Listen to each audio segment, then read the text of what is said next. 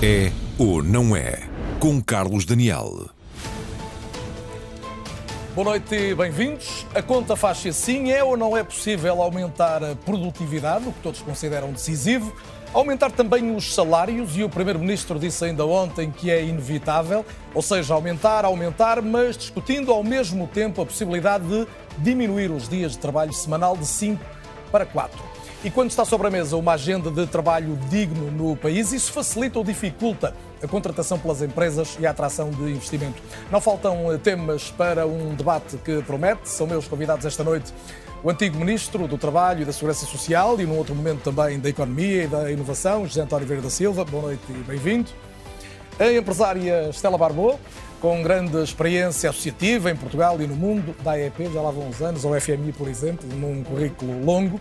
Igualmente, o professor de Economia Política do STE, Paulo Marques. Paulo, boa noite também e muito bem-vindo. É igualmente coordenador do Observatório do Emprego Jovem. Ainda connosco, Carlos Oliveira, o presidente executivo da Fundação José Neves se junta a nós a partir do Porto, já que foi no Porto que hoje mesmo a Fundação apresentou um estudo amplo sobre a evolução do trabalho e dos salários, das competências na última década no país. Vamos dar destaque também a esses dados daqui a pouco no nosso raio-x. Em definitivo, boa noite a todos e muito bem-vindos. Eh, Estela Barbô, começo por si. Eh, estamos aqui perante um desafio de olhar para o futuro, de promover algumas mudanças no sentido de termos uma economia mais produtiva, mais competitiva, mas temos uma quase tempestade perfeita que se desenhou com as a crise nas cadeias de abastecimento, a guerra, os custos de energia, a subida das taxas de juro. Eh, como é que se vai sair disto? Muito boa noite, muito obrigada pelo convite. É um gosto enorme estar aqui hoje com todos. E uh, eu gostaria de, como sempre, deixar uma mensagem de esperança, se bem que acredito que os tempos são muito difíceis.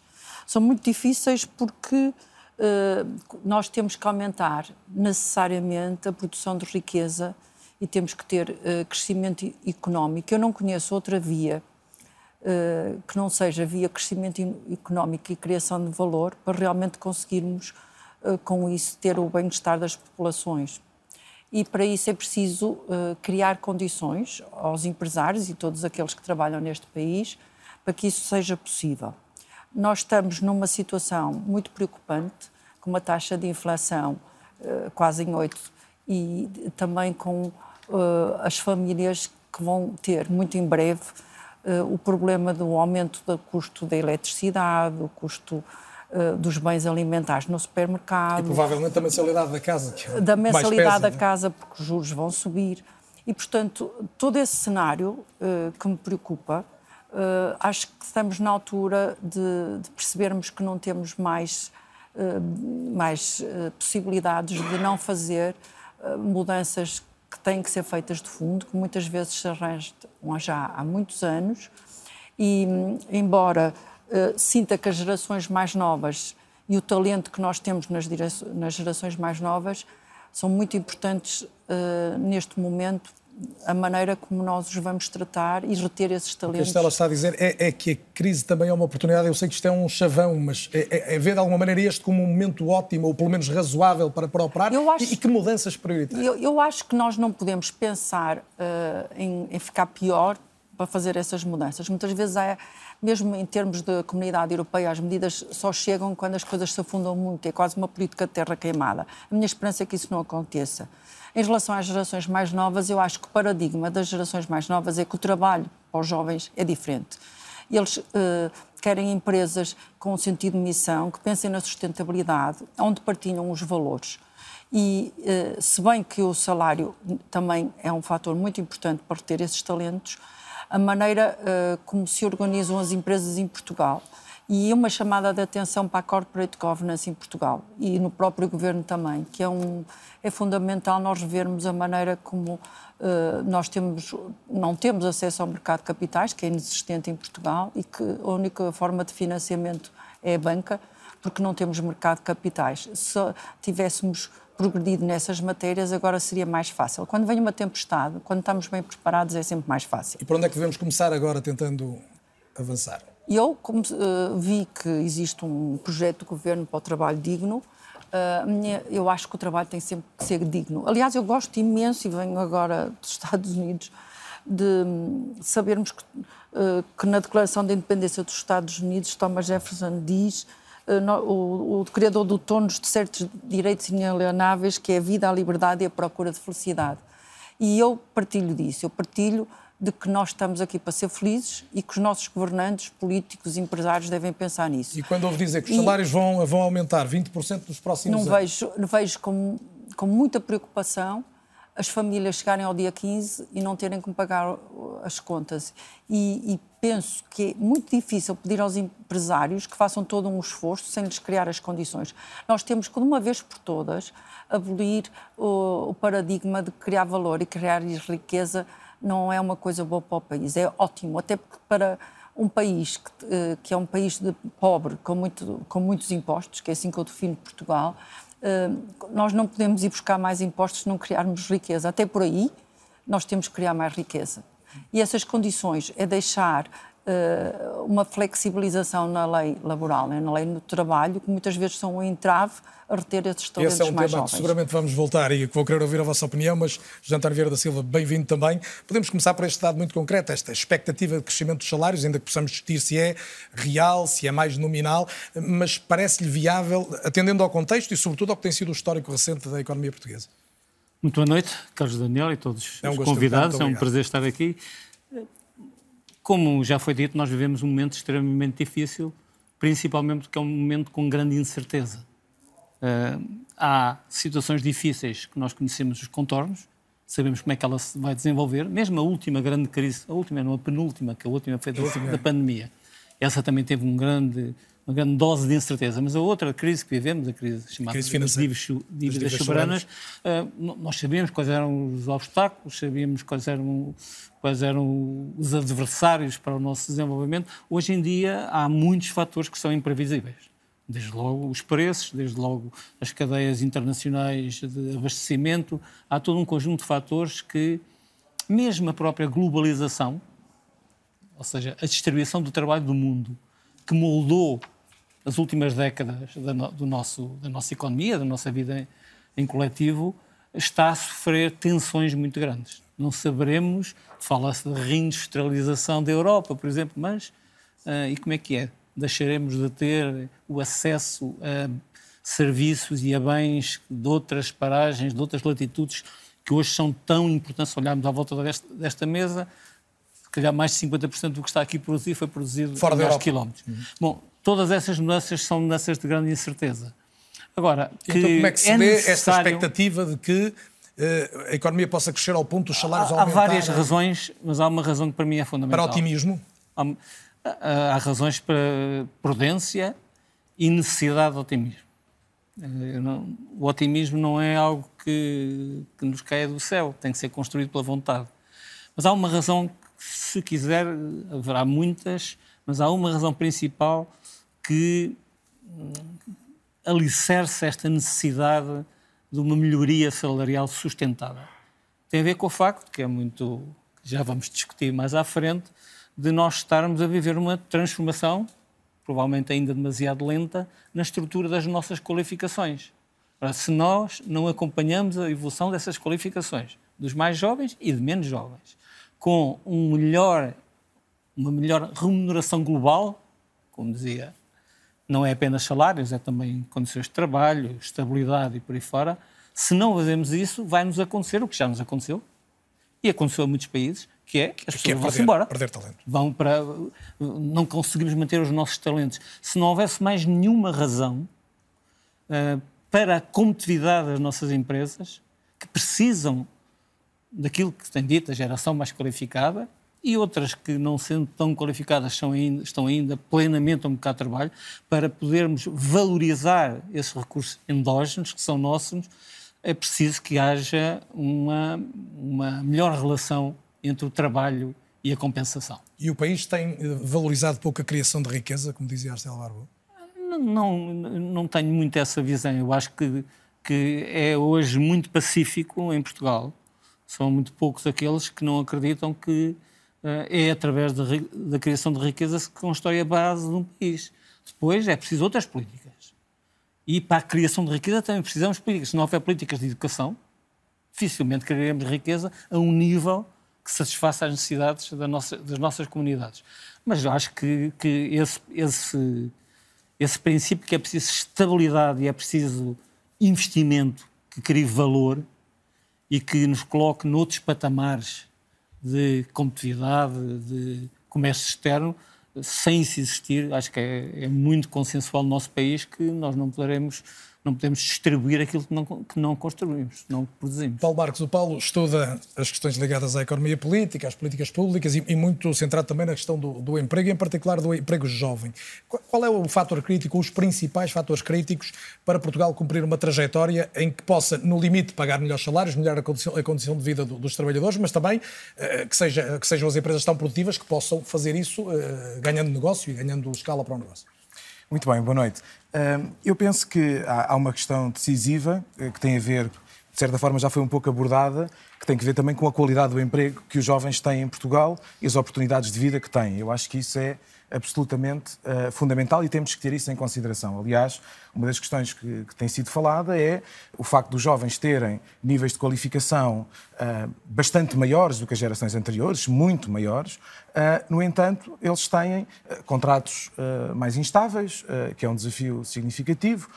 Temos a questão dos salários e temos também, muitas vezes, a correspondência entre o seu nível de qualificações e aquilo que é os empregos que eles têm. Portanto, isto são desafios fundamentais que é necessário ter em conta no sentido de contarmos com estes jovens para uh, uma transformação que nós precisamos implementar no país. Agora, relativamente àquilo que é decisivo, para além dessa elevação dessa qualidade do emprego, é nós conseguirmos ter, eh, e que é uma tarefa difícil e nós sabemos, e o diagnóstico está feito, precisarmos ter um tecido económico eh, que progrida mais rapidamente e consiga acompanhar este comboio da evolução das qualificações. E eu penso que esse é um desafio Uh, muito significativo que nós temos uh, pela frente. E temos que encontrar estratégias de acelerar esse processo. É? Uh, sabemos que é difícil. O, o, nosso maior problema tem sido essa dinâmica do tecido económico, tem sido as políticas públicas, ou, na última década também, foi o contexto internacional que desfavoreceu uma série de circunstâncias para não termos hoje uma situação melhor e, e não termos mais capacidade de pagar melhor a gente mais qualificada. É assim, nós, por exemplo, há pouco estávamos a falar destes dados, não é? Sobre a evolução dos salários.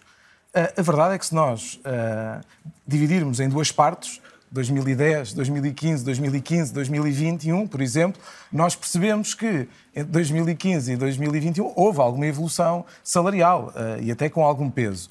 Portanto, há aqui, esse período foi um período marcante uh, para o país. Aliás, nós virmos os indicadores relativos a questões de inovação, de, uh, de, desenvolvimento de alguns setores intensivos em conhecimento, etc., houve aqui um período que foi um período muito difícil e nós, todos nós sabemos, todos os portugueses sabem essa grande dificuldade. Agora, uh, nós, como é óbvio, temos algumas dificuldades temos feito também algumas coisas boas. Agora, eu, do ponto de vista das dificuldades, eu diria que há uma coisa que me parece extremamente importante, que é nós precisamos de ter uh, uma maior complementaridade entre as políticas e temos que ser capazes de, tendo uma agenda estratégica, levá-la em diante. Eu acho que isso é uma questão extremamente importante. estratégicas, seguramente vamos a elas também, mas eu não queria deixar cair a questão salarial, que foi a de início do, do debate, até porque no dia em que estamos a debater precisamente estas mudanças no mundo do trabalho, foi então apresentado um estudo que analisa a realidade do país em matérias críticas como educação, emprego e competências. Os dados estão num documento chamado, eh, de um documento eh, da responsabilidade da Fundação José Neves, que foi produzido em conjunto com académicos da Universidade do Minho, da Universidade de Aveiro, e na base estão dados do INE, do Ministério do Trabalho e também do Bright Brighter Future. São dados que apresentamos agora no raio-x do É ou Não É.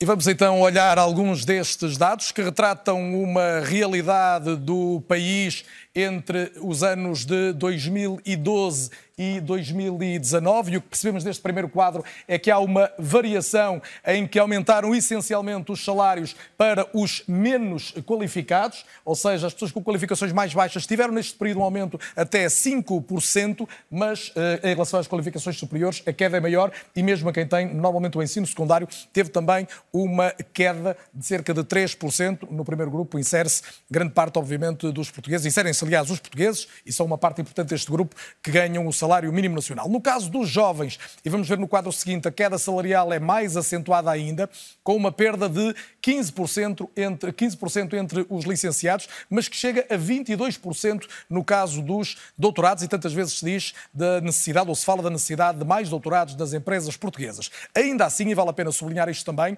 melhores qualificações continuam a ser garantia de melhores salários. Em 2021, por exemplo, um licenciado ganhava, em média, mais 403 euros do que quem tem apenas o ensino secundário, como vemos em baixo. E quem tem mestrado ganha mais 104 euros também do que um licenciado. Feitas estas contas, os portugueses continuam, no entanto, entre os europeus com salários mais baixos. Em 2019, o rendimento médio dos portugueses com formação superior era mais baixo, e este é um dado significativo, que o de trabalhadores com ensino secundário, o secundário apenas, em 12 países da União Europeia que vemos aqui citados. Os salários são baixos também porque Portugal tem das produtividades mais baixas da Europa, e esse é um dos temas deste debate. Apesar do aumento significativo das qualificações da população, isso não tem tido uma correspondência direta ou proporcional, se quisermos, na produtividade da economia. Olhando também as qualificações de quem lidera as empresas, percebemos, através deste estudo, hoje trazido a público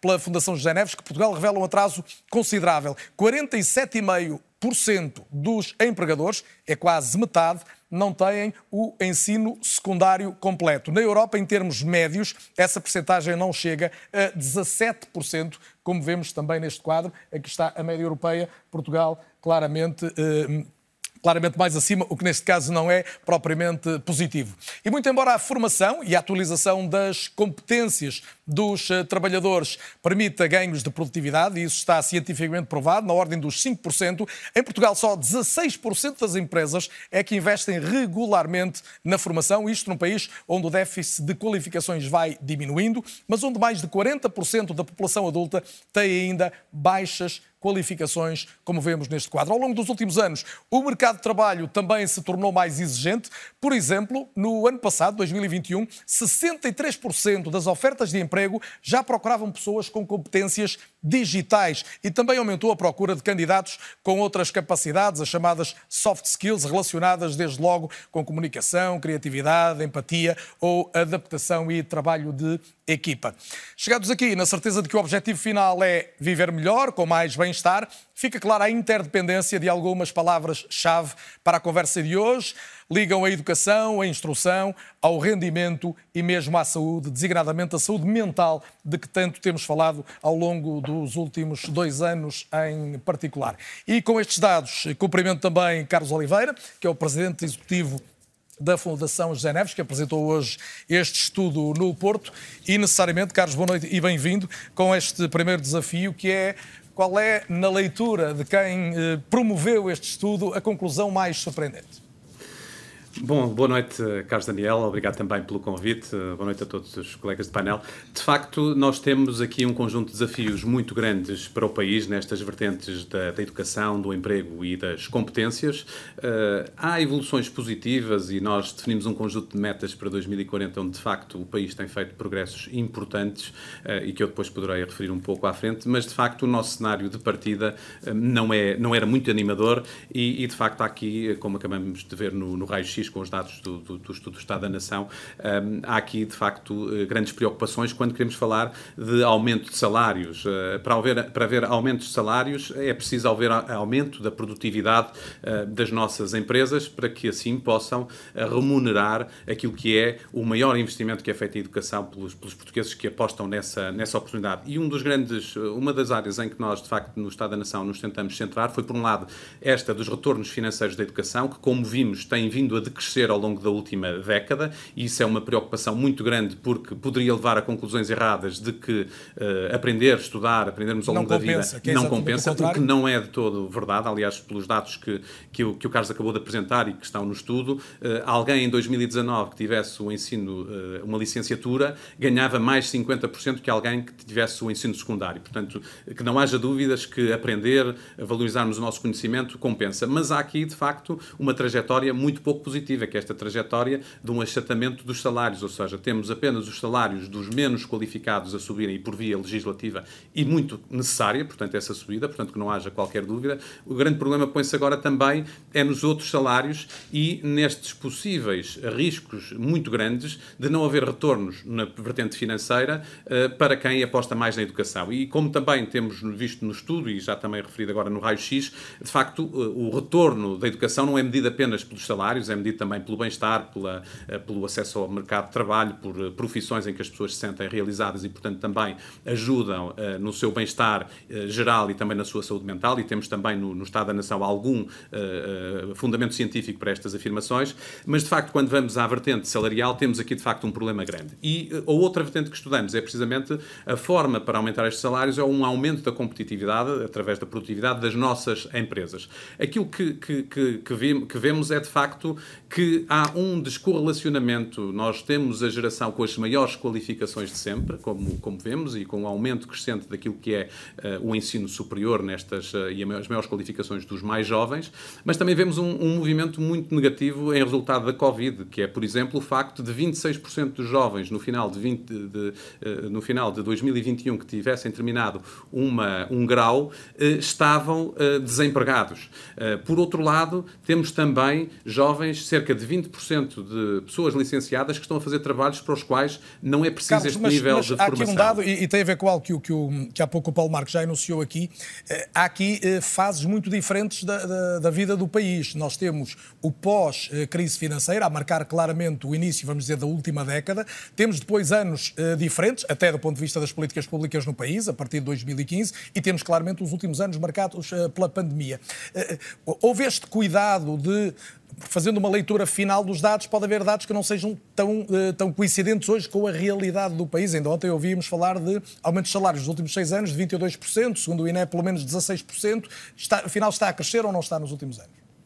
Bom, aquilo que nós eh, conseguimos eh, olhar é para este período e perceber que os salários médios, e estamos sempre a falar de médias quando falamos desta forma agregada, por exemplo, dos licenciados, reduziram-se 11% desde entre 2011 e 2019. Uh, obviamente que depois há aqui efeitos neste período da pandemia, por exemplo, que têm que ser trabalhados, porque obviamente se nós tivermos muito desemprego de pessoas com baixas qualificações, elas ao, ao, estarem desempregadas, o salário até pode, por método estatístico, até subir, mas de facto não está a subir. Temos é pessoas mais pessoas desempregadas e, portanto, há que ter muita atenção nesta análise dos dados. Mas, oh, Carlos, eu queria só uh, concluir, porque acho que aqui há, há, um tema importante. Nós, quando temos 20% de, de, pessoas licenciadas que estão a fazer trabalhos que, que, que não precisam, portanto, nós temos uma alocação no país que não é ótima das qualificações. E isto tem muito. Tem, há um conjunto de razões. Isto que que quer dizer? Quer dizer que nós estamos a qualificar pessoas que estão a investir o seu tempo uh, e, e, e, e, o seu dinheiro, muitas vezes, para terem mais níveis de qualificações, almejando que isto seja o elevador, o seu elevador social, e depois o país não lhe está a dar resposta do ponto de vista salarial. E, isto só pode acontecer se houver um aumento da produtividade. Ora, aquilo que nós vimos no Estado da Nação é que, de facto, há esta descorrelação uh, entre o aumento das qualificações dos portugueses, que é evidente e acelerado, uh, com a produtividade produtividade. O que também percebemos do estudo é que claramente empresas que têm pessoas mais qualificadas são mais produtivas. Também percebemos que, por exemplo, uh, empresas portuguesas que tenham menos de 40% de jovens na sua força de trabalho não têm impacto no aumento da produtividade. Ou seja, é preciso ter 40% eh, de jovens qualificados na força de trabalho para se começarem a ver impactos uh, na produtividade. E quantas são e... as empresas que não têm isso, que não têm os 40%? Uh, bom, nós não temos, não temos esse número específico para o número das empresas. Aquilo que conseguimos perceber é que empresas que têm este padrão, quando têm conseguem jovens, dar o salto em termos de conseguem dar o salto. Portanto, e pode ser um movimento também ao contrário. As empresas que são mais produtivas são no, são no porque já contratam mais jovens e mais qualificadas. Portanto, depois aqui podemos fazer Carlos. análises mais finas. Mas dizer só, Carlos, que este tema da produtividade e desta alocação não uh, uh, otimizada das qualificações é um problema que o país também tem que resolver, porque se nós tivermos a alocar, e esse é um dos problemas, uma parte significativa das pessoas muito qualificadas, por exemplo, a empresas em setores que não têm grande capacidade de aumento da sua produtividade, uh, não estamos a, a, a, ajudar o país a progredir e, portanto, a gerar melhor capacidade de pagar melhores salários. Isto é um problema importante e, e, depois também um bocadinho paradoxal, porque nós, por um lado, temos esta geração mais qualificada, mas temos 26% de jovens, isto é um indicador entre 2019 e 2021, perdão, em que há um, o desemprego jovem que vinha a decrescer desde 2013, ou 2012, perdão, tem aqui uma inversão naturalmente que a pandemia é, e as crises têm sido, uh, têm afetado essencialmente os menos qualificados e também os mais jovens. E, portanto, isso não será alheio. Uh, aliás, há aqui um tema da pandemia importante que nós também uh, vemos no estudo, que é o, a resposta do mercado de trabalho à pandemia foi muito positiva para os adultos. Portanto, tendo em 2021 sido já recuperado o, o, volume de trabalho. Mas, quando olhamos para os jovens, no final de 2021, 20, havia menos 27.500 empregos para jovens do que havia em 2019. E, portanto, aqui concluindo, eu acho que nós temos aqui um conjunto de problemas, alguns deles conjunturais e que, portanto, poderão ser uh, resolvidos uh, uh, com a, o, a, o, aliviar de algumas destas tensões da conjuntura, particular Covid, vamos ver agora com a questão da guerra, mas temos aqui problemas estruturais, porque nós temos 47,5% dos empregadores em Portugal que não concluíram o ensino secundário. Hum, e, portanto, num mundo em acelerada mudança, em que, numa digitalização muito acelerada, em que os métodos de trabalho se alteram, em que os desafios são imensos e a uma velocidade muito maior do que o passado, aquilo que o estudo também conclui é que contam tanto para a produtividade das empresas as qualificações dos trabalhadores como as qualificações dos empregadores. E, portanto, nós precisamos de apostar nesta requalificação não só dos trabalhadores, numa requalificação séria, não para as estatísticas, mas para dar competências aos, uh, aos, aos trabalhadores, mas também temos que apostar na requalificação de, de, dos nossos líderes, dos nossos gestores e, e dos E há uma série de conclusões interessantes e que eu tenho vontade de ouvir também as outras, outras opiniões aqui no programa, a começar pelo, pelo Paulo Marcos, que, como disse há pouco, além de mais, coordena o Observatório do Emprego Jovem. Paulo, há aqui duas notas que, que o Carlos Oliveira coloca e que me parecem significativas. Uma é a adequação das qualificações, uhum. aquilo que hoje as universidades, os politécnicos portugueses estão a produzir e aquilo que o, o mercado reivindica, no fundo, e depois esta capacidade das empresas uh, acabarem por alocar essas pessoas mais qualificadas e, e, quando é que isto se pode inverter e como. Uhum. Ok, eu já agora sobre, sobre esta questão dos, dos salários, eu acho que há aqui também. Uh, há duas ou três questões que eu acho que também são importantes nós discutirmos. Primeiro, é importante sublinhar que vale a pena as pessoas estudarem e fazerem um curso superior. Eu acho que essa mensagem, eh, por exemplo, neste estudo da Fundação José Neves, os licenciados ganham mais 44% do que as pessoas com ensino secundário. Portanto, isso é extremamente importante sublinhar essa dimensão. Depois há uma segunda questão que também, que também me parece uh, importante, que é nós tivemos um aumento muito grande de licenciados e de pessoas com, com, formação superior. E, portanto, Portugal era dos países tinha, dos prémios de educação mais altos porque também tinha muito poucas pessoas uh, qualificadas. E, portanto, as empresas tinham que uh, tentar atrair essas pessoas. O que é que aconteceu? Há um aumento muito substancial e isso, como é óbvio, tem o seu impacto oferta e procura no mercado de trabalho. Agora, o que poderia ter acontecido era que de certa forma, o crescimento de alguns setores mais intensivos em conhecimento pudesse compensar esse crescimento. E a verdade é que não foi uh, suficiente. Okay? Eu acho que isso é, uh, é importante nós termos em, uh, em conta. Agora, só para dar um exemplo, há um dado neste estudo interessante que é, por exemplo, na Suécia, os licenciados ganham mais 10% do que as pessoas com ensino secundário. Portanto, em Portugal ainda ganham mais 44% do ponto de vista de rendimento. É bom nós termos, uh, termos isto em uh, consideração. Agora, o que é que está aqui em causa? O que está aqui em causa é que, efetivamente, se nós quisermos manter a estratégia que o país delineou e que vem dos anos 2000, que foi nós temos que apostar na educação, nós temos que aumentar o investimento em ciência, nós temos que acelerar no crescimento dos serviços intensivos em conhecimento. No fundo, era a ideia da Estratégia de Lisboa no ano 2000. Portugal abraçou isso com grande uh, dedicação. E a verdade é que, é, sobretudo a partir de 2008, 2009, essa trajetória, de certa forma, enfraqueceu-se e nós temos uma situação em que continuamos a evoluir do ponto de vista da educação. E isso eu acho que é absolutamente decisivo. Eu dar, dar apenas um exemplo. Nós agora estamos com a discussão de uh, o país precisa uh, ou não agora de uma nova estratégia de reindustrialização. Por exemplo, é um tema que nós já uh, falámos aqui há, há, há, pouco. Os países de leste, por exemplo, têm uma grande capacidade de atrair esse investimento direto estrangeiro e de ser competitivos nesses setores da média e alta tecnologia, por exemplo, no setor automóvel. Mas não têm os salários, têm salários mais baixos do que nós têm impostos mais baixos do que nós, não fizeram o mesmo investimento em educação superior que nós fizemos, nem fizeram o mesmo investimento em ciência que nós fizemos. O que é que nós queremos fazer? Queremos dar uma guinada e mudar a estratégia e, ok, então agora vamos apostar é no ensino profissional, não vamos apostar em força no ensino superior, não vamos fazer os mesmos investimentos em ciência que fizemos. Na sua e vamos... o que é que faz mais sentido? É assim, eu acho que nós devemos continuar uma estratégia que tem 20 anos, não é? E que nós vemos em alguns setores, eh, nomeadamente na área dos serviços intensivos em conhecimento, nós vemos situações também de casos de sucesso. Não é tudo um sucesso. Nós o que temos aqui até é uma certa fragmentação, que é, nós temos a hotelaria e restauração a crescer do ponto de vista do emprego e o imobiliário a construção com uma grande queda devido à crise internacional anterior, mas com um peso também significativo, mas também temos alguns serviços intensivos em conhecimento. Temos uh, programação e consultoria informática com crescimentos no emprego uh, muito grandes em, em, Portugal. E eu acho que nós temos que, se, se quisermos definir uh, uma prioridade, eu acho que é claramente no setor dos serviços intensivos em conhecimento onde nós temos mais oportunidades de criar emprego qualificado. Agora, também temos que perceber se queremos emprego qualificado com coesão social ou sem coesão social. Esse é outro debate que eu também deixo para. Vera da Silva, o que é que o Estado pode fazer mais? E o senhor uh, conhece, obviamente, os, os circuitos da, da, governação abundantemente.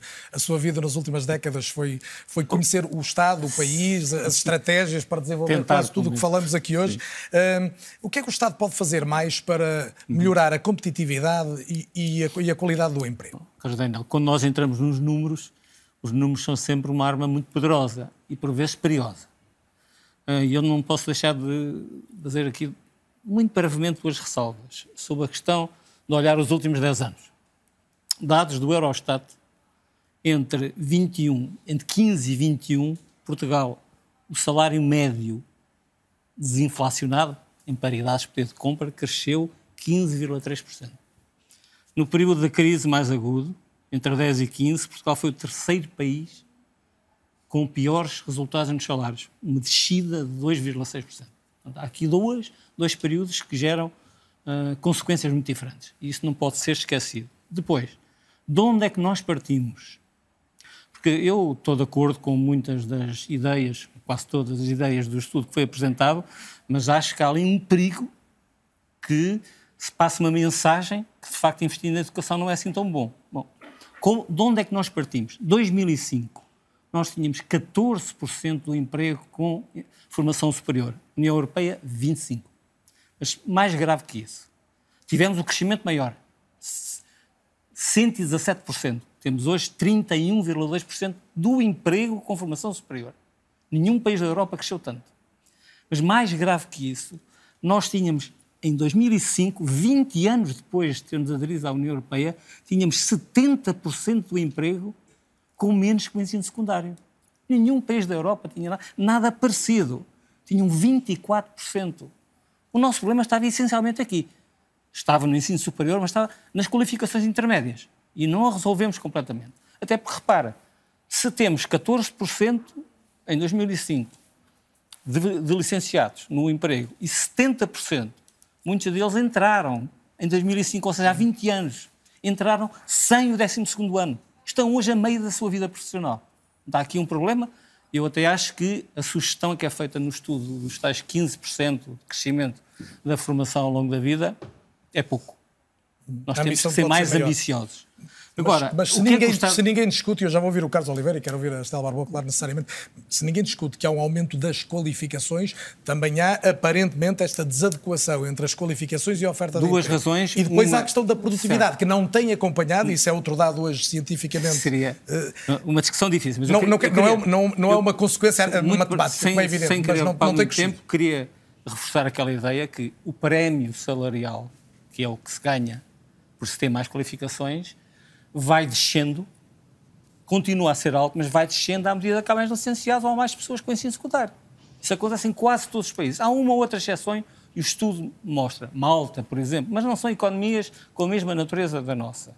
Portanto, quando, quando eu, que era licenciado, estava num mercado de trabalho, tinha uma posição excepcional. Mas deixe-me insistir agora na questão certo. de como é que se pode aumentar a produtividade neste contexto, uh, rentabilizar, Mas, no fundo, mais esse investimento certo, e o que é que o Estado em concreto pode fazer? só dizer uma, uma limitação. Se nós pensarmos que isto é tudo uma espécie de máquina, em que nós conseguimos desenhar quais são as qualificações necessárias e elas depois encaixam imediatamente no mercado de trabalho, estamos condenados a bater com a cabeça na parede. Porquê? Porque o momento em que as pessoas escolhem as suas qualificações é diferido no tempo do momento em que elas são confrontadas com o mercado de trabalho. Portanto, há, durante muitos anos, as formações na área da gestão, da economia, eram formações que asseguravam pleno emprego. Hoje em dia, quem assegura pleno emprego são as informáticas, as áreas tecnológicas, as, áreas tecnológicas, as engenharias. Portanto, e No entretanto, houve pessoas, porque há muito mais licenciados, que ficaram apanhados nessa curva. Isto acontece em Portugal, mas acontece em todos os países. Haver licenciados a trabalhar sobrequalificados é uma realidade dos países com elevados níveis de qualificação. E para Só concluir, para, para concluir o que é que nós podemos fazer de mais importante? O que podemos fazer de mais importante, na minha ótica, é fazer uma ligação mais profunda entre o universo escolar e científico e as empresas. Foi hoje lançado o chamado programa da Agenda Mobilizadora, com 50 e tal programas, com vários milhares de milhões de euros, que junta precisamente universidades, centros de investigação Não vamos empresas. atrasados já nisso? Como? Não vamos atrasados? Não se podia ter feito isso há mais tempo? Uh, não, foi, isso foi feito. Os centros tecnológicos, está ali, quem conhece bem, os centros tecnológicos já existem há muito tempo, os centros de formação profissional. Isto é um aprofundamento. É um salto. É muito, precisamos de mais, porque o mundo mudou muito rapidamente. Agora, estamos em condições hoje, eu não sou nada adepto daquela ideia que há uma crise, há uma oportunidade. Eu, eu, eu gostava de ter as oportunidades sem a crise. Era mais fácil. Mas há, há de facto uma oportunidade. Não, eu, eu, eu queria dar um exemplo. Eu acabei de vir da entrega dos prémios do Júri Interpaz. Eu sou muito a favor da igualdade das oportunidades e acho sempre muito bem dar-se bolsas a quem merece. Porque premiar o mérito, para mim, é uma das condições mais importantes para o desenvolvimento de um país. E a cultura uh, de premiar o mérito, às vezes, também não, não pode ser realizada como nós gostamos que seja. Mas, por outro lado, é engraçado, quando eu fazia as entrevistas aos candidatos da Bolsa, o prémio tem 17 anos, todos me diziam que, passado 10 anos, queriam trabalhar na PT. Agora, quando eu pergunto a esses jovens o que é que eles querem fazer na vida, o herói deles é Elon Musk. Então, nós temos uma nova geração, um novo paradigma de talento, em que, estamos numa era muito mais digital, em que a globalização tem aí uma palavra a dizer, porque o acesso ao mercado global passou a existir quando não existia e pode-se fazer vendas online. E o que é preciso neste momento é deixar que esses jovens talentosos, com um espírito empreendedor, muito mais do que eu via há 15 anos atrás, possam ser os novos Elon Musk em Portugal, porque nós temos talento.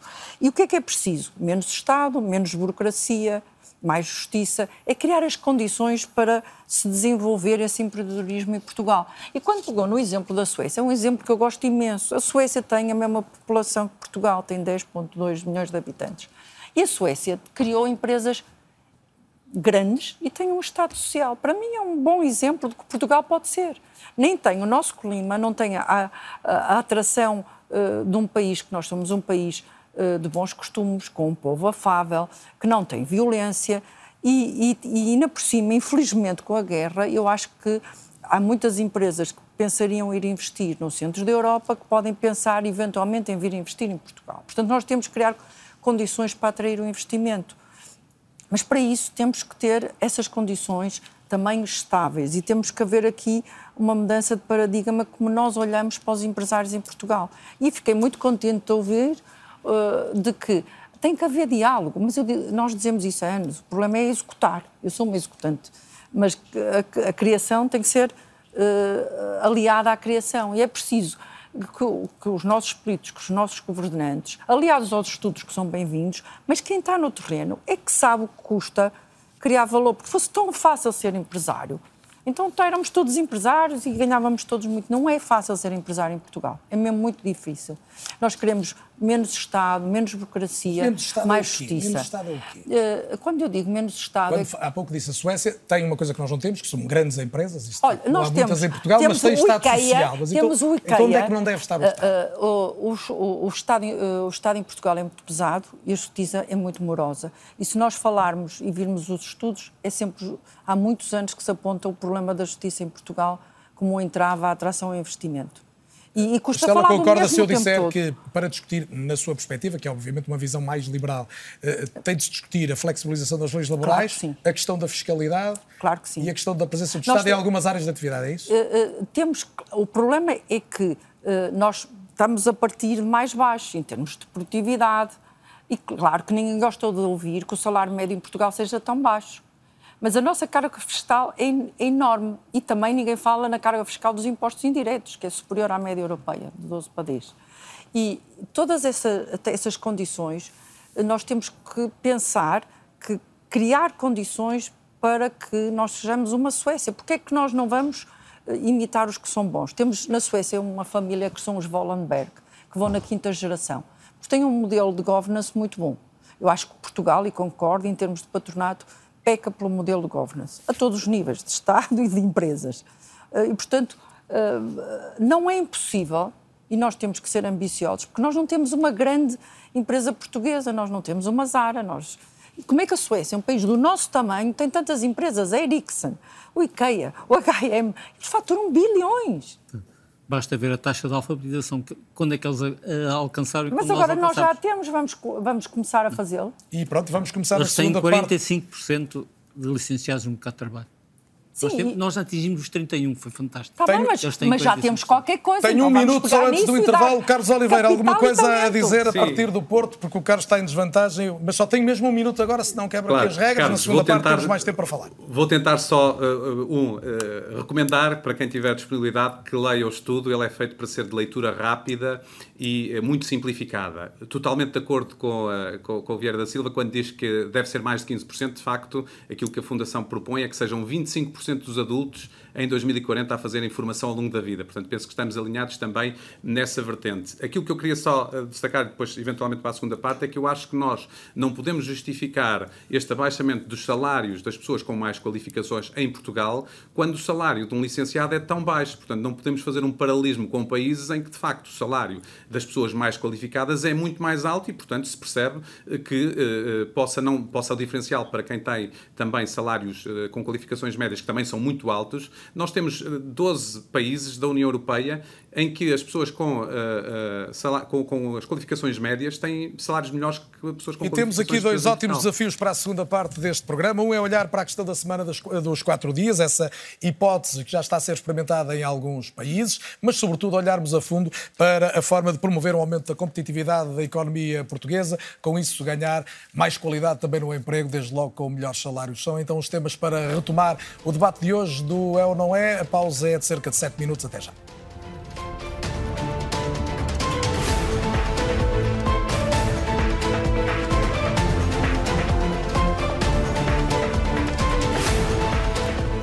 Boa noite e bem-vindos de novo. Debatemos hoje a competitividade da economia portuguesa, a possibilidade de aumentar eh, salários no curto prazo e também vamos lançar um outro tema debatido nos últimos dias e que está em experimentação em alguns países, a hipótese de uma semana de trabalho de quatro dias.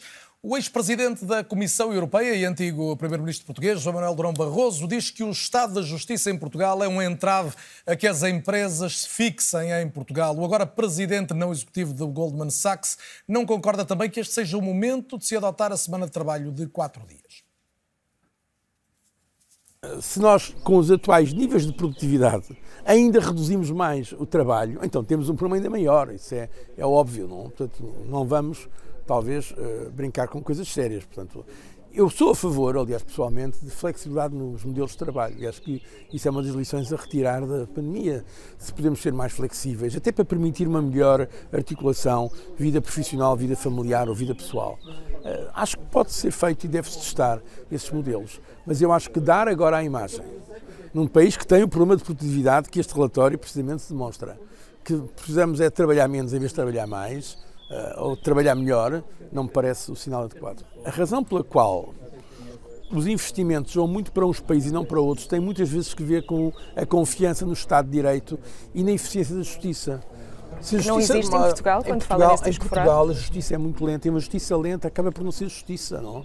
Se eu invisto uh, milhões de euros num país e depois o país há um problema qualquer legal e demora anos e anos e anos e anos para resolver o assunto, é óbvio que, em princípio, não vou continuar a investir nesse país, vou procurar um país onde eh, as coisas se resolvam mais eficientemente. Outra questão é a questão fiscal.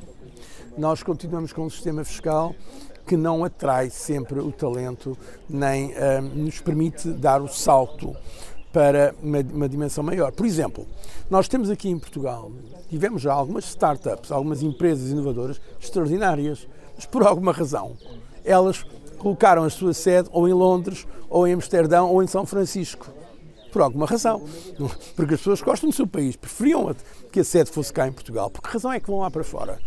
Porque lá fora lhes dão um quadro, uma estabilidade muito mais credível do que aquele que tem no nosso país. José Manuel Durão Barroso foi um dos convidados hoje. Já falamos aqui do encontro da Fundação José Neves, no Porto, aqui em declarações à jornalista da RTP, Eduarda Dias. No mesmo encontro esteve Natalie Kogan, que é uma especialista em bem-estar emocional, empreendedora, autora de best-sellers. Chegou aos Estados Unidos ainda jovem, era refugiada, vinda da Rússia. Hoje olha para as empresas e para as lideranças como entidades que não podem ser alheias às emoções e chega a dizer, numa entrevista à jornalista da RTP, Paula Martinho da Silva, que a felicidade é ela própria uma competência. What can leaders do to make their workplaces happy places to be? Well, the first thing I'm going to say might be a little surprising because, at least uh, in the US, we talk a lot about how leaders should first care about others. But leaders cannot help their employees be happier if they don't cultivate their own well being first. So, the most important thing, the first step for leaders, is to make sure that they take care of themselves and cultivate their well being. But the second thing, and I think this is the most important thing, especially after everything we've all just gone through, is for leaders to create an environment of trust.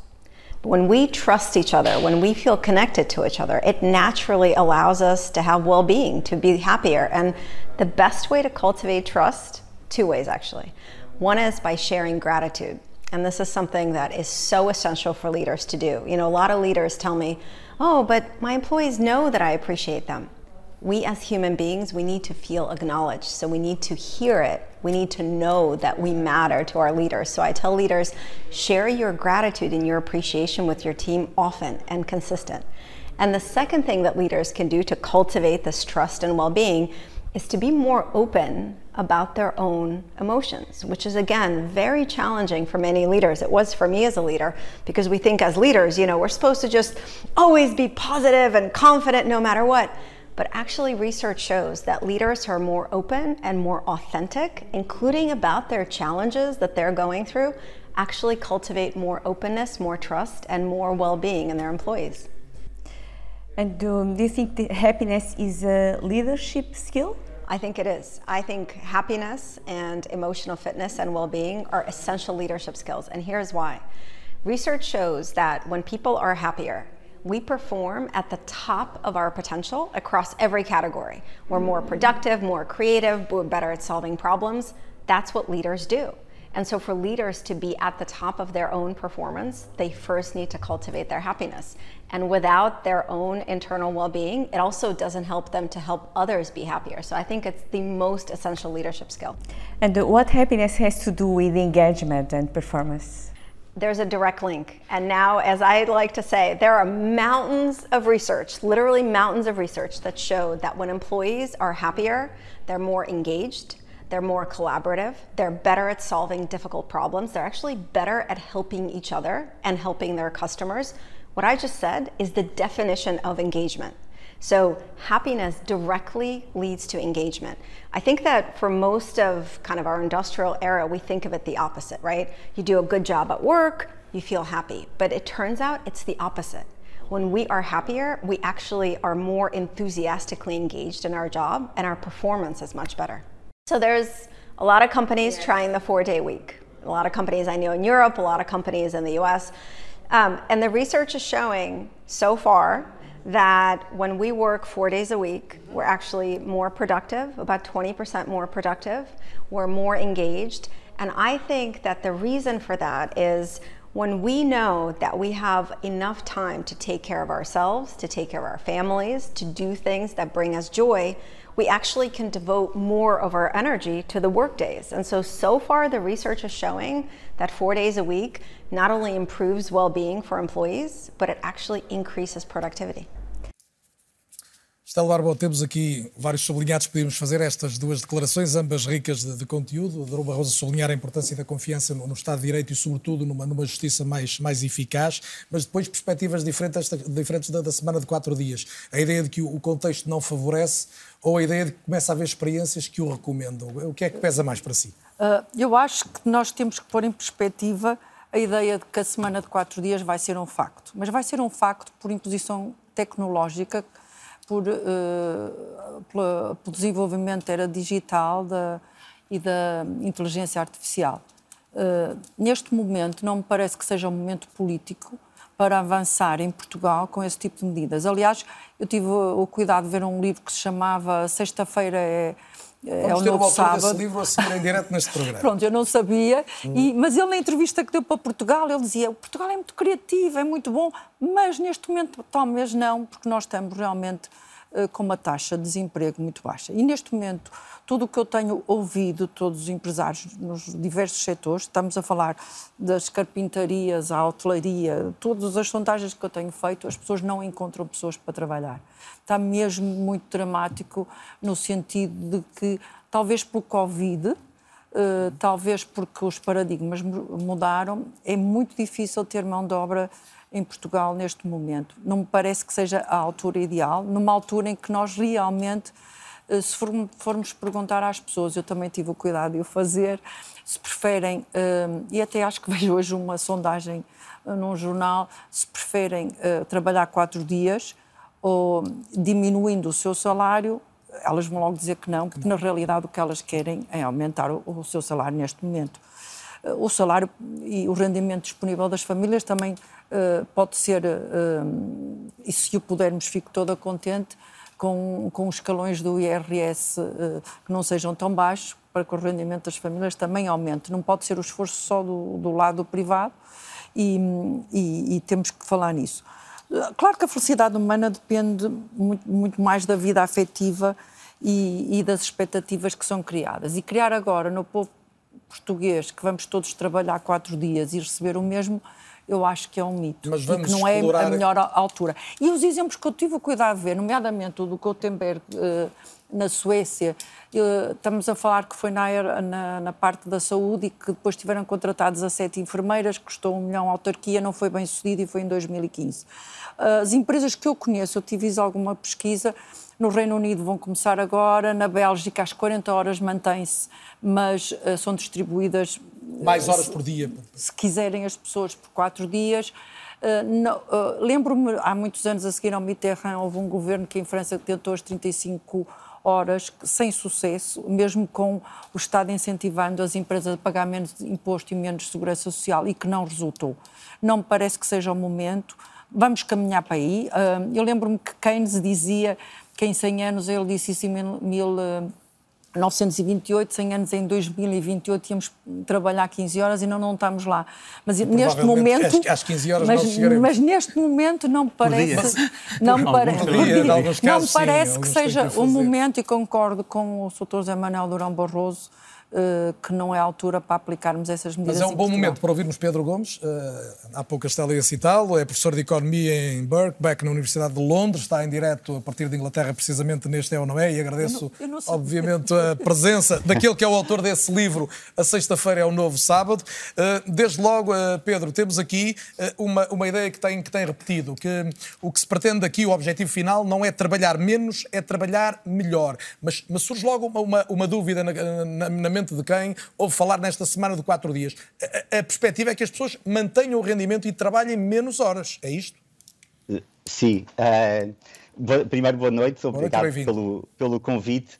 Um, se, eu, se, eu, puder começar a fazer três uh, aparos importantes sobre a semana de quatro dias e sobre a discussão, porque a discussão normalmente no, nos eh, nas redes sociais e na, e, e na imprensa, muitas vezes fala-se na semana quatro dias, mas sem saber muito bem o, o que é. Um, por enquanto, eh, a semana de quatro dias é uma prática de gestão que está a ser implementada em muitas empresas em, em todo o mundo, em vários setores, uh, porque melhora o negócio. E já vamos falar, podemos falar sobre isso, uh, onde é que melhora o negócio e porque é que aumenta a produtividade. Uh, mas ninguém está, acima de tudo, a semana de quatro dias é um processo uh, se quisermos pensar, passar a economia para uma semana de quatro dias, é um processo que, na melhor das hipóteses, vai levar, uh, eu que sou otimista, pelo menos 10, 10 anos. Mas é um processo que não se faz sozinho. E é exatamente por demorar muito tempo que é preciso começar a discussão agora, uh, porque senão podemos estar sempre a adiar. Uh, o Durão Barroso fala, agora não é a altura, o Richard Nixon, nos Estados Unidos, uh, falou pela primeira vez da semana de quatro dias em 56. Depois de John F. Kennedy falou em 63. Uh, eh, vem sempre no futuro. É sempre no futuro, uh, mas depois nunca se dá os passos que são necessários. Um, e, portanto, uh, acho que uh, é importante começar essa discussão agora, uh, mas é preciso, se calhar, ao desiludir alguns dos, dos, espectadores, que não, não vai ser em três meses que se implementa uma semana de, de, de, quatro dias. O segundo ponto que eu acho importante falar é que eu, a maior parte da discussão vê a semana de quatro dias como boa para a felicidade, para o bem-estar dos trabalhadores, mas a custo da economia, porque vão trabalhar menos horas e, portanto, como o Drão Barroso falou, vai, a economia vai cair se trabalhar menos, menos um dia, 20% menos, vai cair o PIB 20%, assim, na, um, e é muito esta narrativa que se cria, que é bom para as pessoas, má para a economia. E eu vejo exatamente o, contra, uh, exatamente o contrário. Eu vejo como uma melhor forma de organizar a economia no século XXI. E para percebermos, é preciso, preciso, perceber porque é que a economia do século XXI é muito diferente Pedro, da economia Pedro, mas eu não queria interrompê-lo muito, até porque falta o, o, terceiro ponto desses três que, que queria enunciar sim, sim, no sim, início da conversa, mas isso aplica-se genericamente aos vários setores da economia ou há alguns onde a questão será sempre muito diferente de outros? Não, tal como o fim de semana existe uh, dois dias, Uh, existe também os, nos hospitais, que funcionam continuamente, por turnos, em restaurantes, também iam funcionar uh, durante três, com o fim de semana Estou três esclarecido. Dias. Portanto, em relação não, não seria, qual é o terceiro ponto que queria enunciar? Não seria, não seria um problema. E, uh, e, e, só para completar, as empresas que têm experimentado, por exemplo, em restaurantes em Espanha, que tem, uh, que tem implementado a semana de quatro dias, portanto, fun funciona em vários setores, é uma questão de organização. E o terceiro ponto é que eu acho que é importante não pôr uh, a semana de quatro dias numa esfera partidária. Eu sei que está muito associado mais à, à esquerda do espectro político, o LIVRE que promoveu, ou o PS que incluiu a, a questão da, da, referência de quatro dias no, no, nas, nas últimas eleições, mas se nós virmos a semana de quatro dias como a melhor forma de organizar a economia do século XXI, eh, não é preciso pôr na esquerda e na direita, e aliás, muitos dos argumentos que eu desenvolvo no livro são argumentos que estão mais associados à direita do espectro, do espectro político. Portanto, por, exemplo, por exemplo? Por exemplo, um que, que eu acho que a Estela, deve, deve, ter gostado, permite o que se chama empreendedorismo híbrido. Ou seja, nós, há, há, muitas empresas, grandes empresas, que começam com o empresário com um trabalho numa outra empresa, porque têm de pagar as contas, mas desenvolvem a sua ideia, a sua, a sua paixão, a sua nova empresa no tempo livre. E não são pequenas empresas. A Ford começou assim, a Apple começou assim, a Nike começou assim. Uh, e, portanto. Uh, Com mais tempo livre, é, podem surgir mais ideias de, em, em, muitos trabalhadores. É mais ideias e o tempo para desenvolver Uh, e isso é muito importante no contexto português, onde tem exatamente esse problema de acesso ao crédito. Começar uma empresa é difícil por causa da, da dificuldade de acesso ao crédito que foi referida antes, e permite uh, exatamente isso: ter uma, uma pessoa com uma ideia, ter um emprego durante quatro dias e depois o tempo para criar a nova empresa ao fim de semana. Isso chama-se empreendedorismo híbrido, e os, uh, os académicos de gestão dizem que há uma. as empresas começam assim, têm mais probabilidade de serem bem-sucedidas, porque oferece aquela segurança uh, de ter um rendimento certo uh, ao fim do mês. E poder explorar e, um outro caminho. explorar essa, essa ideia. Eu acho que isso no contexto português, que é um contexto de falta uh, de, de empreendedorismo, é uma das, uh, das, das, vantagens. Pedro, não me queria despedir de si sem lhe colocar esta questão que, que a Estela Barbou enunciou há pouco também e, e, que parece o óbvio imediato, pelo menos à realidade da maior parte dos países europeus e Portugal não é exceção, que é hoje temos uma crise de mão de obra. Uh, felizmente, por um lado, não temos uma crise de desemprego tão grave como, como já tivemos, ainda não, não há muito tempo, mas temos em vários setores muita dificuldade em encontrar trabalhadores. Ora, para preencher mais horários com mais gente, é preciso que haja gente. Não é? Sim, uh, mas eu, eu costumo dizer 4 é menos do que 5, 4 dias é menos de 5, mas é mais do que zero. E a crise, de, a falta de trabalhadores é uma falta, é um problema de oferta uh, de, de, de, mão de obra. E uh, as empresas que têm experimentado a semana de 4 dias como prática de gestão veem que não têm dificuldades nenhumas em recrutar porque as pessoas valorizam a semana de quatro dias. Saiu um artigo no El País, no domingo, uh, que entrevistava alguns trabalhadores que trabalhavam quatro dias e eles diziam era preciso uh, pagarem-me o dobro para voltar a trabalhar cinco dias. E isto é o valor que tem para os trabalhadores. o, o valor desse uh, quinto dia livre.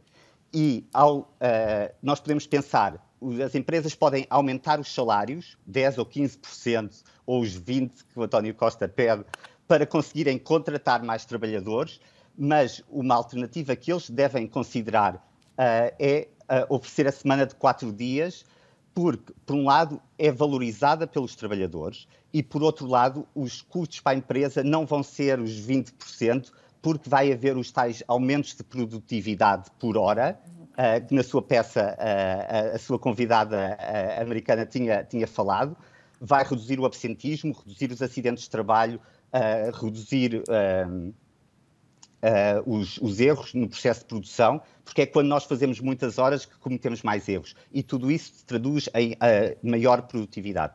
Muito bem. Pedro Gomes, muito obrigado pela presença em direto Não É ou Não É. Foi um gosto, autor do livro. A sexta-feira é o novo sábado e, como obrigado se percebe aqui, juntando uma série de argumentos para a hipótese da semana de quatro dias. Na qualidade, Carlos Oliveira, de, de empresário, porque também é, e já, e já há uns anos, como é que olha para esta questão e até que ponto está convencido com as virtualidades de poder produzir mais com as pessoas a trabalharem menos um dia por semana e a ganharem o mesmo? É assim, eu acho que é inevitável, como seres humanos, querermos uh, ser mais felizes e termos mais tempo para aquilo que são as atividades de, familiares, de, de gozo e de ócio, e, portanto, acho que esse é um, algo que devemos almejar.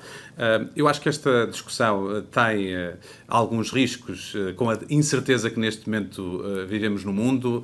Parece-me que, de facto, aquilo que nós precisamos, se este é o caminho, é, são de planos, de análise de impacto, e isso é o que muitas vezes nós, que nos falta em Portugal, é que lançamos as ideias, mas não há o suficiente estudo de impacto real na economia destas medidas. Nós temos, aliás, uma medida relativamente recente, a redução de, do número de horas um, ehm, de trabalho semanal da, da, função pública e que podemos, eh, de facto, usar esses dados para medir o que, é que, que impacto é que isso teve na produtividade. Na altura foi anunciado como uma medida que não teria custos para o país uh, e, portanto, se isso é, for verdade, será também seguramente dados que poderão ajudar nesta, nesta discussão.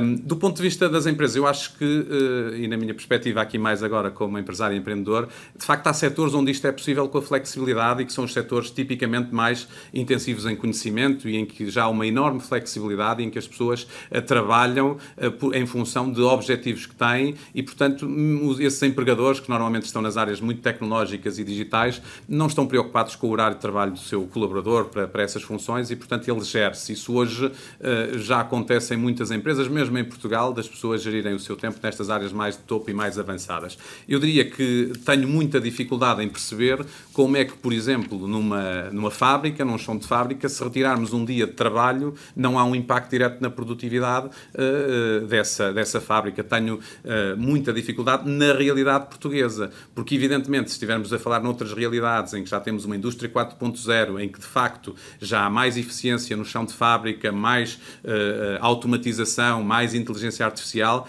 é claro que aí a redução é, é muito diferente. E, portanto, eu voltando ao tema da produtividade, em Portugal, claramente, aumentar a produtividade não passa por aumentar o número de horas de trabalho, pelo contrário, porque já é, nós já temos um número de horas de trabalho excessivo passa precisamente por uma, eh, um trabalho mais eficiente, que implica lideranças e gestão de trabalho mais eficiente, implica por mais inovação, mais criatividade, que nos permitirá eh, aumentar a produtividade e, eventualmente, a seu, eh, no, no momento adequado e certo, diminuir também a carga horária dos colaboradores em todos os setores. Portanto, eu acho que esta discussão, tida na generalidade, peca por, por não poder não ser realista e, portanto, acho que devemos ter planos concretos. Aliás, eu acho que esta questão, quer do aumento do salário, que é fundamental seja os salários mínimos que continuam a ser muito baixos, seja os salários médios, esta questão das, uh, dos quatro dias e outras discussões devem ser devidamente fundamentadas com objetivos e, portanto, termos planos para a sua execução. Se é uma execução a 10 anos, vamos trabalhar nesse plano e apresentá-lo e encontrar formas de o fazer,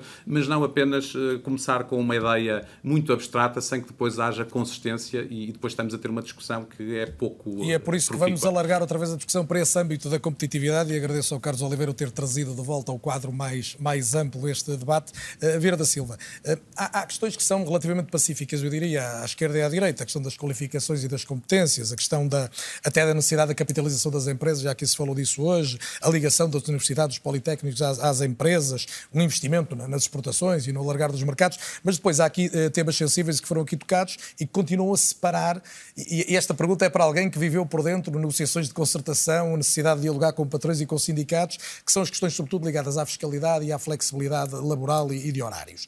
Uh, aqui vai ser difícil haver alguma aproximação de posições, uh, mesmo que ela fosse muito no necessária? toca à redução do tempo de trabalho. Por exemplo, que se inclui no fundo... Não, eu, eu eu julgo Desde que... logo, não pode haver diminuição de, de, de eu julgo, salarial. Eu julgo que nós, que nós temos que olhar a história.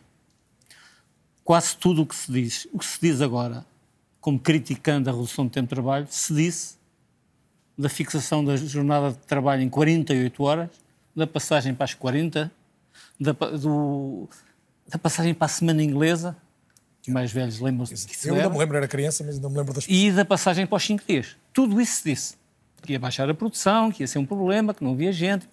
E a economia reagiu de outra forma. Foi a própria economia, como a Estela dizia há pouco, foi a própria economia que empurrou essa mudança. Agora, ela não o faz sozinha.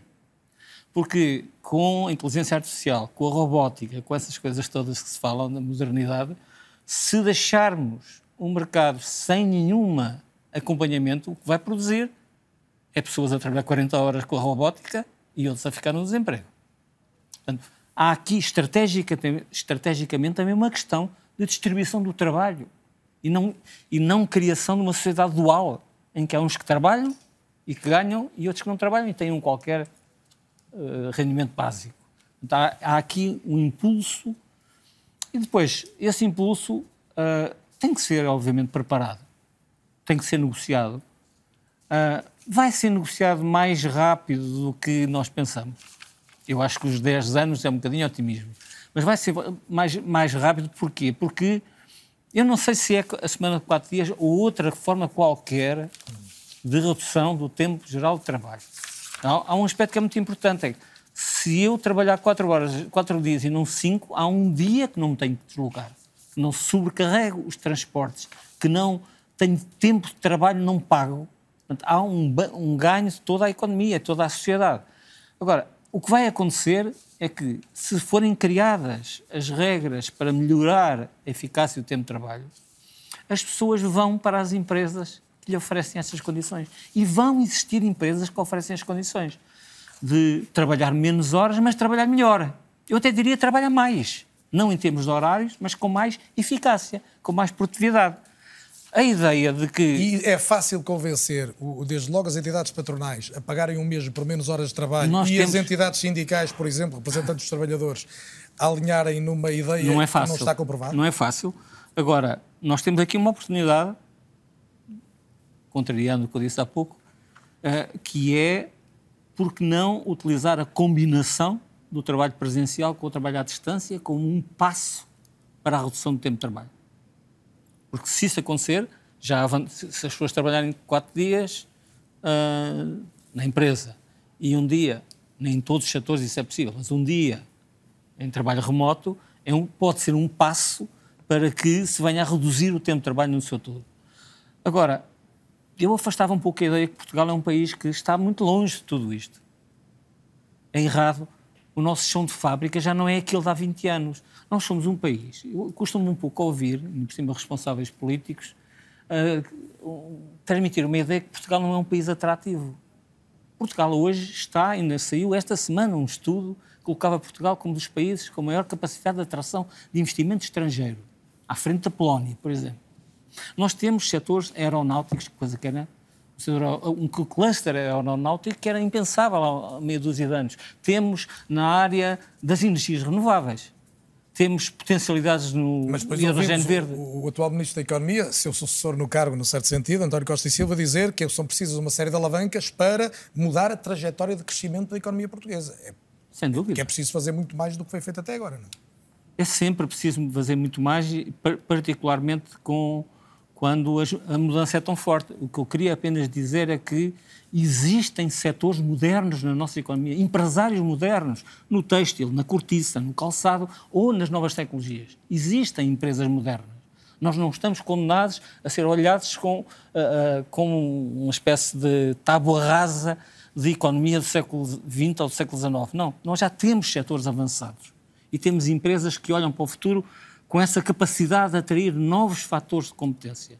É preciso aproveitá-las. A justiça é um problema, sem dúvida. Uh, é um problema que o Estado tem que resolver. Mas também é possível que haja muito mais trabalho de entendimento não judicial na resolução de conflitos. Esse é um caminho que ainda não exploramos. As leis laborais são um problema ou não? O senhor esteve na, na alteração do Ouça, Ministério de Código? Uh, eu julgo que, se nós olharmos os inquéritos que são feitos aos empresários, a questão laboral é colocada na quinta ou na sexta preocupação. Primeiro vem a justiça, ou vem a energia, e lá no fundo vêm as questões laborais. Eu falei muitas vezes com muitos empresários, especialmente com empresários estrangeiros, que nunca colocaram a questão da nossa legislação laboral como, como, como um obstáculo. É perfeita, não há nada perfeito no mundo, mas é resultado de um equilíbrio que é preciso preservar. E hoje entre, temos entre... uma economia entre maior estabilidade no emprego. Repare, como é que nós queremos crescer a produtividade se alguém que entra numa carreira profissional, por vezes com 4, 5, 6, 8 anos de trabalhos precários? Essa tendência tem que ser contrariada. Obviamente com maior flexibilidade das empresas. Por isso é que existem os bancos de horas, para organizar o tempo de trabalho ao longo do ano de forma distinta. Estela Barbo, é uma das é a sexta preocupação dos empresários. Não, eu não, eu não acho que seja porque duas notas. Primeiro, é quem, quem, quem introduziu a semana do, dos cinco dias e o fim de semana e as oito horas por dia foi Henry Ford em 1926. Os empresários são os primeiros a querer uh, as pessoas a trabalhar. Eu, quando eu falo em empresários, aqueles empresários que merecem o nome, uh, querem. Mas, não, mas as 40 horas em Portugal foram decididas na Assembleia da República. Eh, mas, mas ouça, uh, há muita coisa que é decidida é, na. É, são os factos. Foi decidida na Assembleia da República, mas Com foi um empresário que começou a pensar Sem nisso. Dúvida nenhuma, num eu país, não estou a diabolizar num país, os empresários. Num país, mas eu acho que se diabolizam um bocadinho os empresários em Portugal e eu entristece-me ver não, isso. Eu também me... Porque acho que, que se nós acabássemos com essa ideia... Diabolizar de... o... Como diz os ingleses, the rule of law. Não, mas eu não diabolizo o rule of law de Ou todo. Seja, quando, Porquê? quando Porque foi preciso Eu já fui baixar... funcionária pública, porque fui administrador do Banco de Fomento, é uma experiência que posso relatar, não foi muito feliz. Um, mas, de qualquer maneira, eu tenho a experiência do lado da banca, que fui administradora do Santander, tenho experiência uh, como funcionária pública numa instituição financeira do Estado. Eu tenho o maior carinho pelos governantes. Eu comecei por dizer que eu tenho o maior apreço por todos aqueles que, mas... ao contrário de muitas pessoas que diabolizam deixe, deixe os políticos. Eu não, eu não diabolizo, muito pelo contrário. Eu estou aqui para ajudar. Eu adoro o meu país, sempre gostei. Tudo o que eu fiz na vida, uh, e foi pouco, e gostaria de ter feito mais, mas foi sempre para uh, representar o meu país lá fora. Aliás, uh, ainda agora vim de fora e, e sempre tive esse cuidado de, de, representar bem o meu país lá fora e que o meu país tem uma diáspora extraordinária e, e, nós podemos ir muito longe, mesmo sendo um país com 10 milhões de habitantes. Mas quando eu estava a dizer isso, é eu sinto que nós temos que acabar com aquela ideia de que, uh, ainda hoje ouvi isso de manhã, há pessoas de bem uh, em todos os setores da atividade, no, no, governo, nos empresários, nos académicos.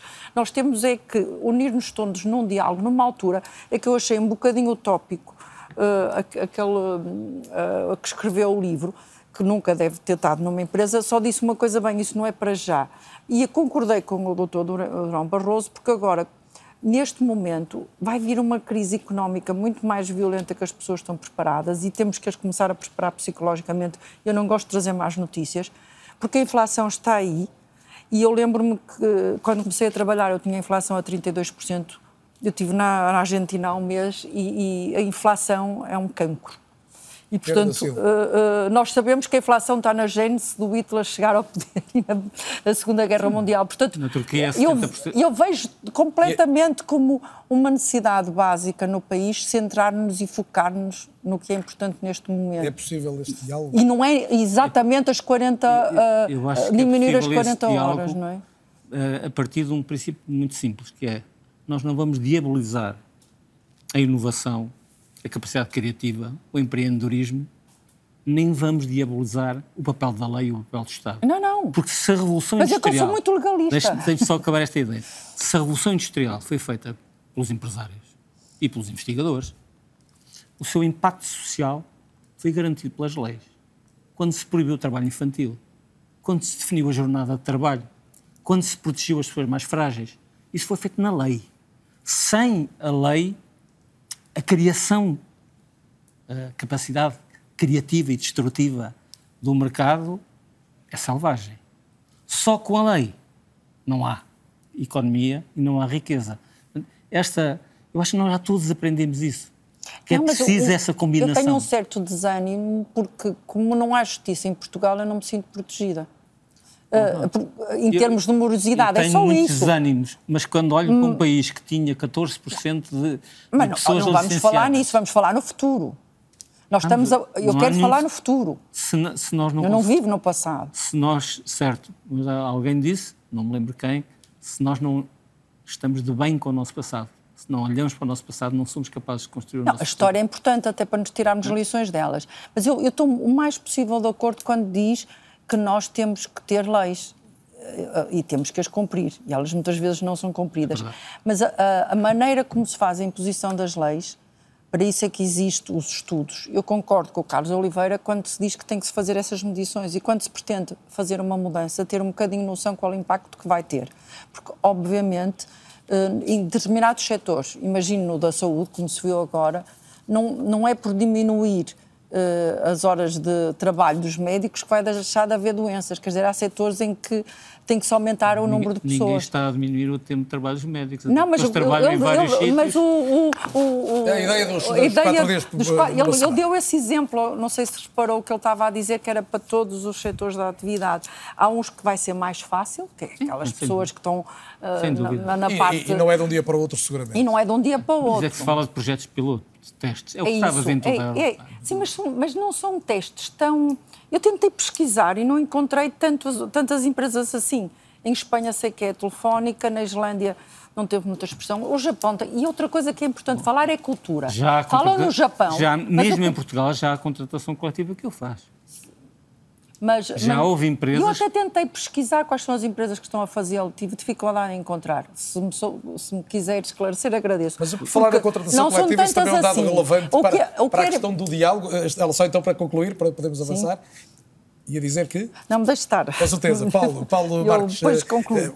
o Vieira da Silva tocou na questão da contratação coletiva. Este diálogo que aqui se percebe que é fundamental que, que exista, mesmo que se parta de posições relativamente distantes entre o que é o setor privado, o mundo empresarial, com uma visão mais liberal da economia e uma visão mais centrada nas regras do mercado de trabalho tal, qual elas existem hoje. Eh, como é, como é que se aproximam estas posições e o que é que se pode ganhar a esse nível de um, de um diálogo que frutifique e desde logo eh, que em sede de concertação eh, possa aproximar as entidades patronais e os representantes dos trabalhadores.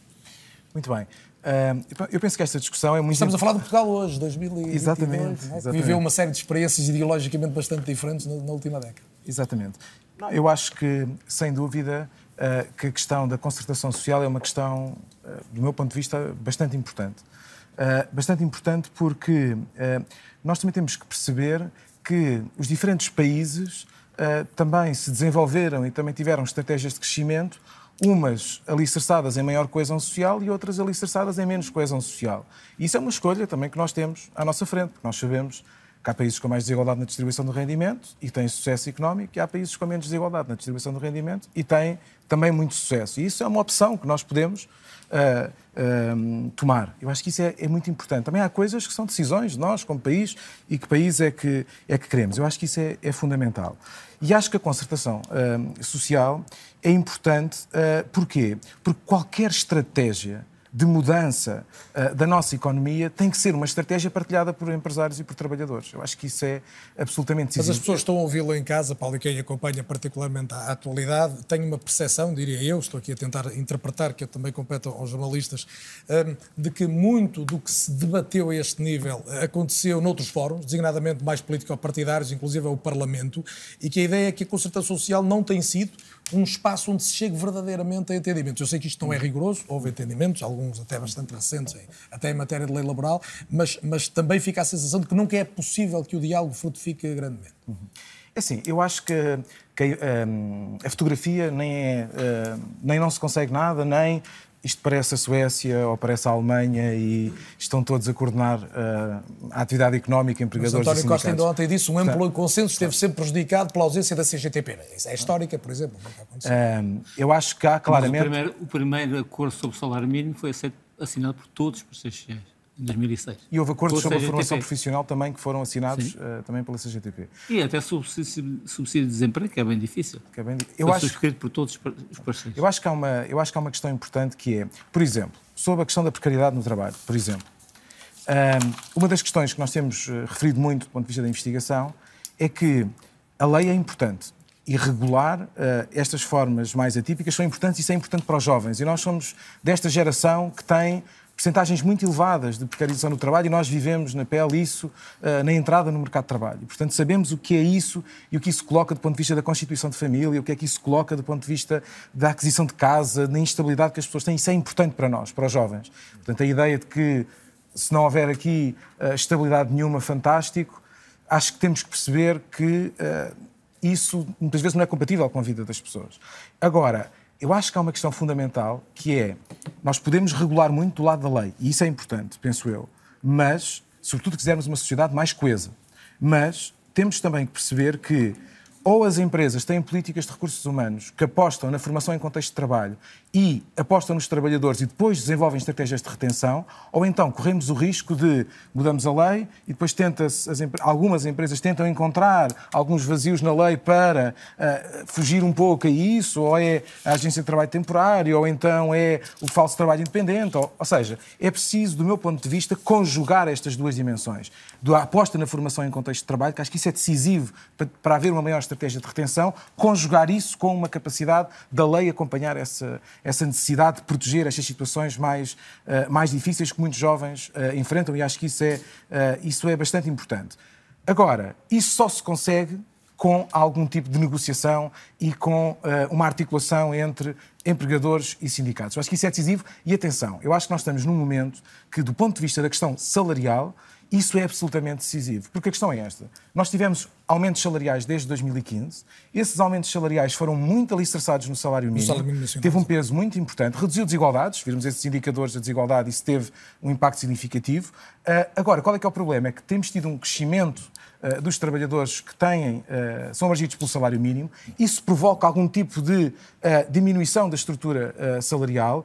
E se a estratégia agora para aumentar salários for muito alicerçada só no salário mínimo, nós corremos o risco de haver algum esgotamento dessa estratégia. Porque mesmo podemos dizer, ah, é verdade, o salário mínimo uh, depois ficou ali uh, 20, O que o Paulo está a dizer é que só se consegue mexer a partir daqui, definitivamente, nos salários de uma forma expressiva, se houver entendimento, se houver concertação. Se houver entendimento e se houver essa, essa cultura de diálogo. E os trabalhadores têm a ganhar com isso. E, portanto, essa abertura para essa negociação e os empregadores também para proteger investimento, informação, isso é importante.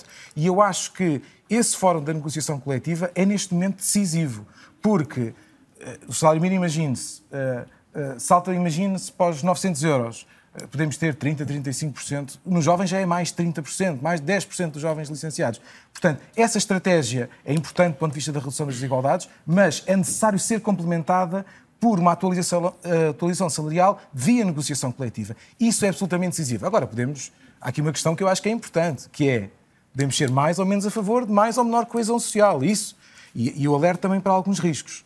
Nós vemos o que aconteceu em França, nós vemos o que aconteceu nos Estados Unidos, nós vemos o que aconteceu também na Alemanha e um, ehm, nós também temos que perceber que se queremos sociedades uh, coesas, uh, também, uh, e que estão a remar todas no mesmo sentido, também precisamos de manter aqui alguma capacidade, alguma cola nesta sociedade, não é? E nesse sentido acompanho algumas das questões que foram colocadas. Aliás, o, o diretor-geral da OIT hoje dava uma entrevista ao Diário de Notícias... Organização Internacional do Trabalho. Exatamente, da Organização Internacional do Trabalho, que dizia que no início do século XX se trabalhava 65 horas, não é?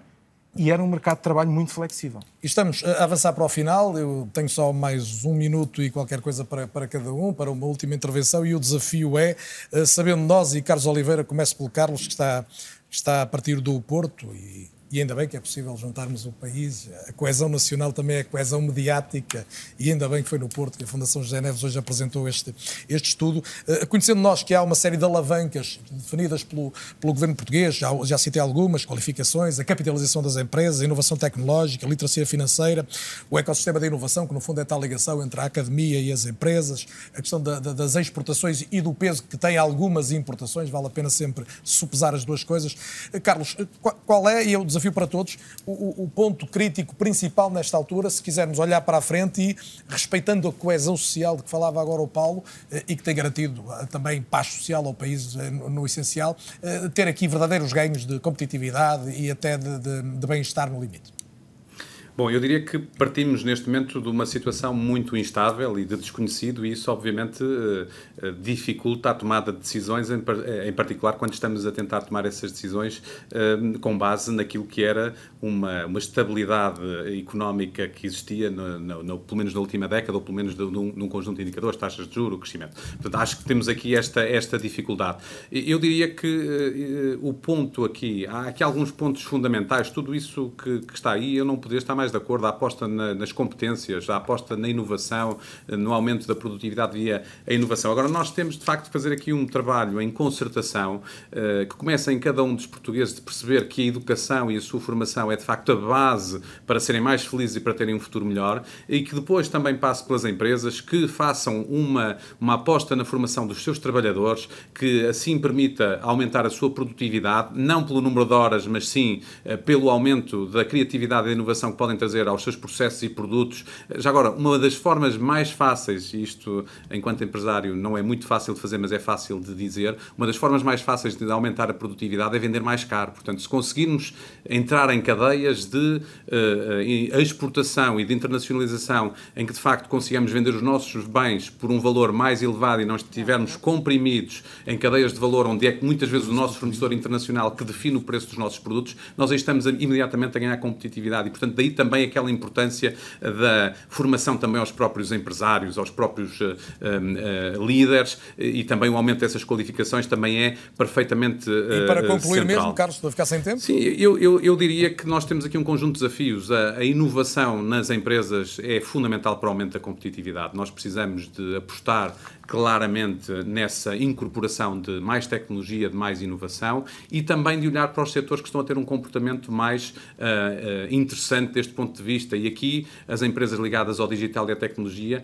uh, diria que em muitos casos deveriam ser de facto aquilo que nós deveríamos almejar para o nosso mercado de trabalho. São empresas em que hoje os trabalhadores já têm uma flexibilidade muito grande na definição dos seus horários, no número de horas que trabalham para atingir objetivos. São empresas que conseguem vender por valor e, portanto, terem uma produtividade mais elevada e com isso pagar dos melhores salários do país. Portanto, se conseguíssemos uh, transformar ou trans, uh, algumas destas práticas para outros setores uh, da economia portuguesa, seguramente conseguiríamos ter pessoas mais felizes, um com próximo, melhores salários e um país melhor. E um próximo estudo mostrará esses resultados, de, designadamente promovido pela Fundação José Neves, cujo presidente executivo esteve neste programa, e agradeço ao Carlos Oliveira Vieira da Silva, principal desígnio para, para os próximos tempos, mesmo com a incerteza. Eu subscrevo a centralidade da educação e da formação. Sem é sempre melhor haver educação e formação. Seja qual for a situação em que nós nos encontremos, é sempre melhor. A duração do desemprego é menor, o ganho salarial é maior, mesmo com crises, mesmo se demora um pouco mais de tempo, é sempre uma vantagem investir na educação e na formação. E depois, nós temos que olhar para o nosso país como um país que é pequeno, mas tem riquezas muito diversas, potenciais muito diversos. Nós não podemos diabolizar o turismo, por exemplo, porque tem menos produtividade. Não tem. Tem, se for um bom turismo, está na tal escala de valor, vende bons produtos, gera boas receitas para o país. não podemos diabolizar setores só porque não são, neste momento, topo uh, da, da moda. Não, uh, temos que valorizar tudo o que pode uh, concorrer para um país mais coeso, mais desenvolvido, mais inovador, com maior mobilidade. E, e, e isso, e isso, obviamente, também depende muito da capacidade de concertação. E acrescentando o que é do lado dos empresários, Estela? Eu, eu, do lado dos empresários, eu gostava que, primeiro, felicitar a Fundação uh, José de Neves pelo estudo feito, felicitar todos aqueles movimentos, seja da EAP, da SEDES, dos observatórios, que estão a contribuir para os estudos, mas os estudos não podem ficar na gaveta e têm que ser postos em prática. E para isso é preciso pessoas com experiência para os executar. Portanto, esse diálogo entre o, as empresas, uh, os decisores políticos e os académicos tem que ser muito forte. E nós temos a sorte de viver num país de gente boa, com um bom clima. Falamos agora nos nómadas que se querem vir cá. Os nómadas digitais? Os nómadas digitais que querem viver para aqui. E temos que criar essas condições para não só atrair os nómadas, mas para atrair investimento estrangeiro. É importante nós termos essas condições neste momento e é um momento para as aproveitar. Mas aqui uh, há uma parte cultural na concertação social que eu gostaria de ver mudada. Porque eu sou, eu acho que nós não, eu sou aquela que comecei por dizer uh, que nós estamos aqui todos para ser felizes. Eu, eu adoro aquela frase da Declaração da Independência dos Estados Unidos. E na concertação social uh, uh, há uma cultura que eu acho que tem que ser um bocadinho mudada e mais atualizada para realmente ir para um país que nós sabemos que politicamente não temos extremos, porque as votações das últimas eleições legislativas demonstraram temos uma grande maioria central. E se temos essa sorte, acho que há um momento único para se fazer essas tais mudanças estruturais ou medidas que de uma vez por todas uh, têm que ser feitas no nosso país. E digo isso com a vontade. Aproveitar muito, isso para reformar. Para reformar e, e para. Uh, e, e, as pessoas estão cansadas. As pessoas têm muito medo em Portugal das mudanças. Dizem todas que querem mudanças, mas não querem. Mas algumas têm que ser feitas. Elas estão sem tempo, Paulo Marques. Muito bem, mesmo para terminar, eu acho que fizemos um diagnóstico e apontámos várias, várias coisas. Agora, também temos oportunidades, não é? E isso, de certa forma, é um pouco o espírito desta intervenção uh, final. E há uma questão, por exemplo, que eu acho que é importante, que é pensa, o contexto europeu hoje é diferente do que foi o contexto, por exemplo, em 2010, 2011. E isso é importante. Temos um, um plano de recuperação e resiliência, não é? Uh, temos um contexto em que há uma tentativa de conter já, por exemplo, a questão dos juros da, da, dívida pública. Há um contexto diferente, não é? E isso também, é uma, também pode ser uma resposta uma... a esta crise diferente da que tivemos Exatamente. Eu acho que isso é importante, não é? Estes jovens que estão agora a sair das universidades, eu saí da universidade, acabei o mestrado em 2011 e, portanto, o desemprego era um bocadinho maior, o cenário era um pouco mais difícil.